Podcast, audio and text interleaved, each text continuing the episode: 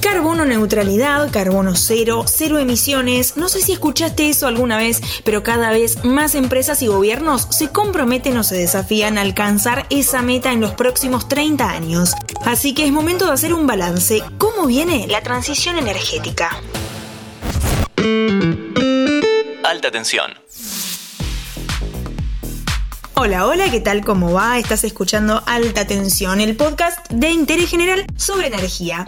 En muchos episodios hablamos sobre transición energética y tenemos una idea de qué se trata. Básicamente de reemplazar las energías fósiles por energías limpias que no emitan gases de efecto invernadero. ¿Para qué? Para detener el calentamiento global y el cambio climático. Nunca viene mal recordar qué es el efecto invernadero. Es una condición para la vida en nuestro planeta. Si no existieran esos gases que mantienen más o menos caliente a la atmósfera, no podríamos existir. El problema es que durante los últimos siglos el desarrollo de nuestras actividades económicas produjeron un aumento desmedido de esos gases. Eso es lo que provoca el calentamiento global por encima de la temperatura media. El más representativo de estos gases es el dióxido de carbono o CO2 y por eso la palabra carbono está tan presente en las campañas de marketing de las empresas y en los compromisos de los gobiernos. Pues bien, la energía para movernos, para producir, para calentarnos o para ver la tele es la principal responsable de estas emisiones.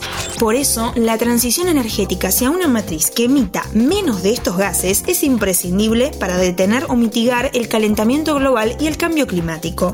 Y ahí vamos a nuestra pregunta. ¿Cómo viene la transición energética? Hay un informe muy bueno de British Petroleum que se publica todos los años y revisa esta pregunta. Para empezar, algunos datos. En 2021 la humanidad tocó un nuevo récord de consumo de energía. No solo superó el nivel del 2020, que fue una rareza por la pandemia, sino que también superó el nivel de 2019, el récord anterior. Eso significa que 2021 también fue el año de mayor crecimiento, de un año a otro, un salto tremendo de consumo que explica buena parte de la crisis energética que vemos en todo el mundo. De repente empezamos a consumir mucho petróleo, gas y carbón, y no había tanto, así que subieron mucho los precios. Otra cosa importante a tener en cuenta es el consumo de energía per cápita.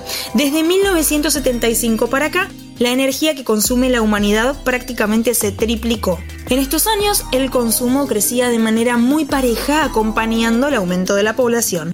Pero a partir de los años 2000, cuando empezaron a crecer los países emergentes como China, India o Brasil, el consumo de energía per cápita también fue creciendo. O sea que a medida que crece el PBI per cápita, también sube el consumo de energía.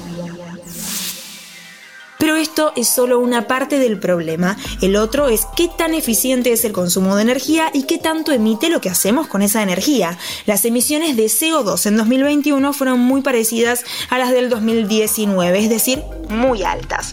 En 2021, casi el 18% de la energía que consumió todo el mundo provenía de energías limpias, es decir, hidroeléctrica, solar, eólica y también nuclear, que tampoco genera gases de efecto invernadero. Espera porque acá viene lo más deprimente.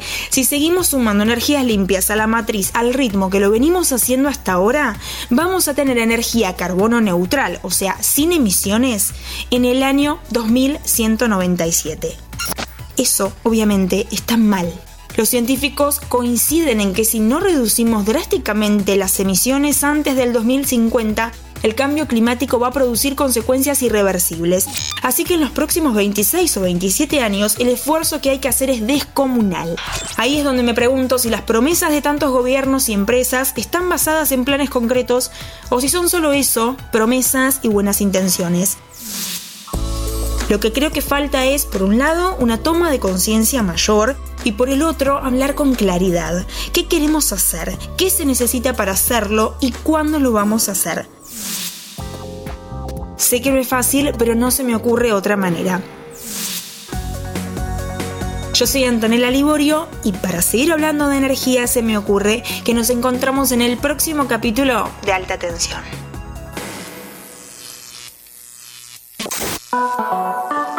Mantenete informado siguiendo nuestras redes sociales.